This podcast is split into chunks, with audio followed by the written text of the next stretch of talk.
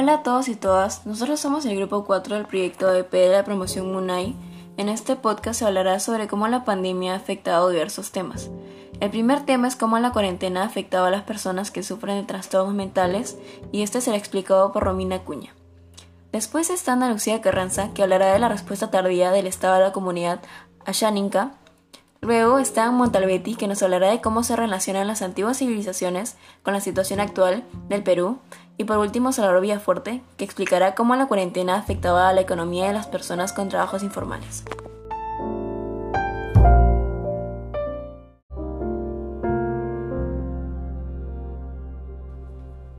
Salud mental. Desde siempre la salud mental se ha visto como un tabú y no se le ha dado la importancia que ésta necesita en el momento adecuado. Muchas personas no buscan ayuda pensando que es algo pasajero o también por temor a sentirse rechazados o discriminados. Por eso tratan de evadir el tema. Deberíamos concientizarnos y saber que es más fácil afrontar el problema con ayuda de un profesional. De lo contrario, nuestra salud se verá afectada y a la vez la relación con nuestra familia. Según un documento de la Organización Panamericana de la Salud, un tercio de la población de América sufre de algún trastorno de la salud mental. A pesar de esto, tan solo el 2% del presupuesto de la salud a nivel nacional es proporcionado a su prevención y tratamiento. La cuarentena ha afectado psicológicamente a una gran parte de la población, pero las personas que sufren de trastornos mentales se han llevado a la peor parte.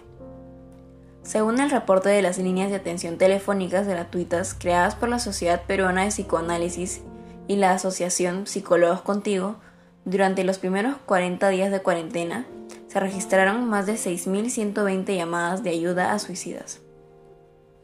Además, debido al aislamiento social, las personas que sufren de ansiedad, depresión y o tendencias suicidas se encontraban solas, lo que podría llevar a que atenten contra sus vidas en un momento de crisis nerviosa. Debido a esto se vieron obligadas a romper la cuarentena cuando esta aún estaba vigente, por lo que aumentaba el riesgo de contagio y se hacía la situación más complicada para todos.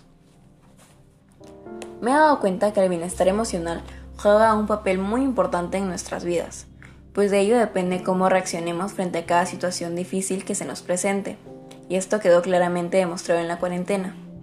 Según el Instituto Nacional de Estadísticas e Informática, el 70% de la población no tiene un trabajo estable y por lo mismo no tiene la posibilidad de acceder a un seguro en caso de, necesitar un seguimiento permanente al tema de la salud mental.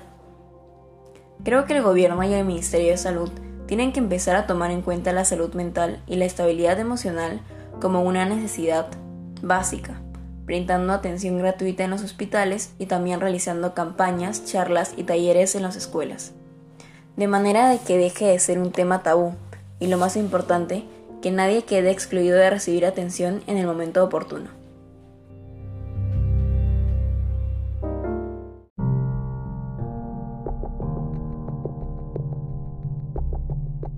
La tardía respuesta del Estado a la comunidad ashánica. En el Perú, nunca se ha mostrado importancia, conocimientos y respeto hacia las poblaciones indígenas, una de estas es la comunidad ashánica. El pueblo ashánica vive entre las laderas orientales de la cordillera de los Andes y Yurúa. Abarcan los departamentos de Junín, Ucayali, Huánuco, Cusco, Pasco y Ayacucho, y es considerada la comunidad indígena más numerosa del Perú. Se estima que son 112.492 personas. También tienen su propia lengua, perteneciente a la familia lingüística arawak, esta comunidad ha sufrido notablemente más el golpe de esta pandemia del COVID-19 al no tener los principales servicios básicos de higiene, agua, desagüe o centros de salud cercanos, solo contando con el aislamiento voluntario de las comunidades. Esta comunidad indígena se ve amenazada por cada nuevo infectado al no contar con un aporte serio desde el Estado por largos años. A pesar de las entrevistas o reportajes a los dirigentes, aún no reciben el trato que merecen por completo. A mediados de mayo, la comunidad no aplicaba para el bono beneficiario del gobierno dirigido a personas con menos recursos, sabiendo que son comunidades alejadas de la ciudad con una forma de vida totalmente distinta a la nuestra, como con falta de agua, luz, electricidad, no contando con lugares con señal. Entonces se puede decir que no hay una consideración igualitaria hacia ellos.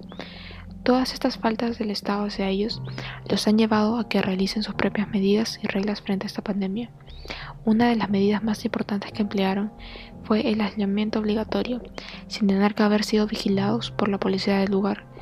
A finales de junio, la comunidad de Portocopa se vio muy alarmada al confirmar un primer caso de coronavirus sin contar con un centro de salud cercano.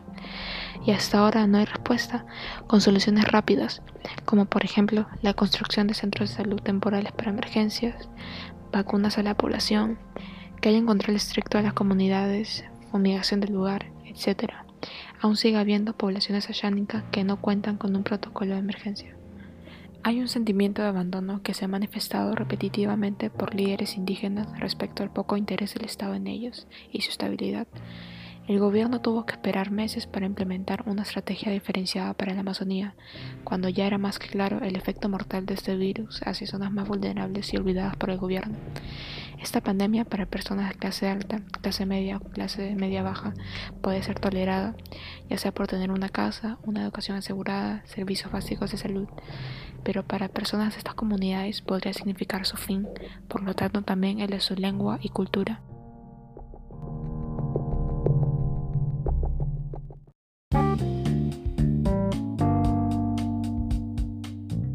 Actualmente estamos en medio de una pandemia y el Perú no le está pasando de la mejor manera. En este contexto de pandemia es que leí un ensayo del arqueólogo Walter Alba, titulado El antiguo Perú frente al Bicentenario. Este texto nos habla sobre la historia de la arqueología en el Perú, pero también nos habla de temas relacionados con la situación actual, como la descentralización, apoyándonos en tecnologías antiguas, el hecho de aprender de los errores para no volver a cometerlos y una frase muy importante. Para poder superar esta pandemia necesitamos organizaciones sólidas, solidarias y planificadas. De esta frase se va a tratar el texto, más específicamente de dos cuestiones. ¿Por qué el gobierno peruano no ha tenido estas características durante esta crisis y qué significa que un gobierno sea así?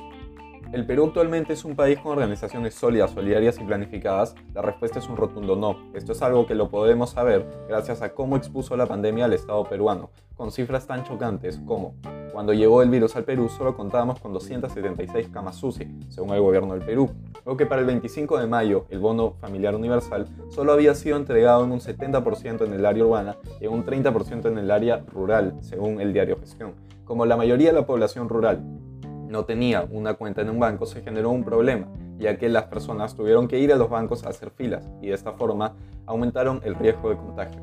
Por otro, otro problema fue que una gran parte de las familias no cuentan con refrigerador, por lo que tenían que hacer sus compras todos los días. Estos problemas se pudieron solucionar desde antes con planificación, lo cual habría contemplado los errores que se cometieron y que llevaron a que estos planes no sean lo suficientemente eficientes. En el tema salud era cuestión de invertir en este sector para que luego no falten camas UCI, ventiladores, entre otras cosas. En el tema del bono universal, se debió haber evitado la estrategia usada, ya que cuando estos iban a recoger el bono generaban conglomeración, lo que provocaba más contagios. Por, esto, una mejor solución hubiera sido suspender los pagos de algunos servicios como la luz o el agua. De esta forma, se habría ayudado más a las familias al quitarles un peso encima. Esta estrategia funcionó en Francia y el Perú debió seguir sus pasos. La respuesta a la pregunta de ¿el Perú es un estado planificado? es un rotundo no, ya que hay aún más ejemplos. Voy a finalizar resumiendo una frase del ensayo escrito por Walter Alba, la cual, en pocas palabras, es que si las civilizaciones antiguas sobrevivieron a catástrofes, nosotros también podemos, bajo organizaciones sólidas, solidarias y planificadas. Con esta frase se conecta el mundo antiguo con lo que estamos viviendo ahora y da un aire de esperanza a la quinta nación con más contagios de COVID en todo el mundo, acorde a la OMS. También, según Walter Alba, hay investigaciones que evidencian que los pueblos antiguos sufrieron grandes catástrofes y, sin embargo, pudieron reestructurarse en, su sistema administrativo, lo cual los ayudó a sobrevivir. Para finalizar, voy a decir dos ideas del ensayo escrito por Walter Alba. Bajo organizaciones sólidas, solidarias y planificadas, toda catástrofe puede ser superada y que nuestro peor error sería no aprender de los errores cometidos antes y durante esta pandemia.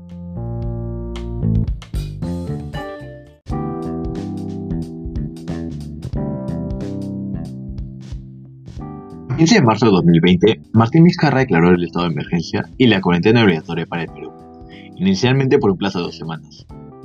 Después de 107 días, la cuarentena se levantó por fin, después de múltiples e infinitas programaciones. Pese a ser una decisión riesgosa y que se esperaba por gran parte de la población, Verificando las consecuencias de la cuarentena, nos dimos cuenta de que, en el tema de salud y economía, no se los mismos resultados que en otros países. Por ello, en este pequeño texto informativo, intentaremos precisar las causas de dichos resultados negativos de la cuarentena, centrándonos en la deficiencia que tiene el Perú por parte del trabajo, donde la economía informal representa aproximadamente el 19% del PBI, según el INEI. En el Perú, según un artículo de Semana Económica, hay 11,7 millones de peruanos trabajadores informales. Esta cifra representa un 71% de la población económicamente activa, según el investigador Hugo Ñapo. Las principales actividades y las más afectadas por la pandemia fueron la venta ambulante espontánea, la clase particulares de universidades y escuelas y el trabajo doméstico no declarado, según un observatorio económico realizado por la BBVA.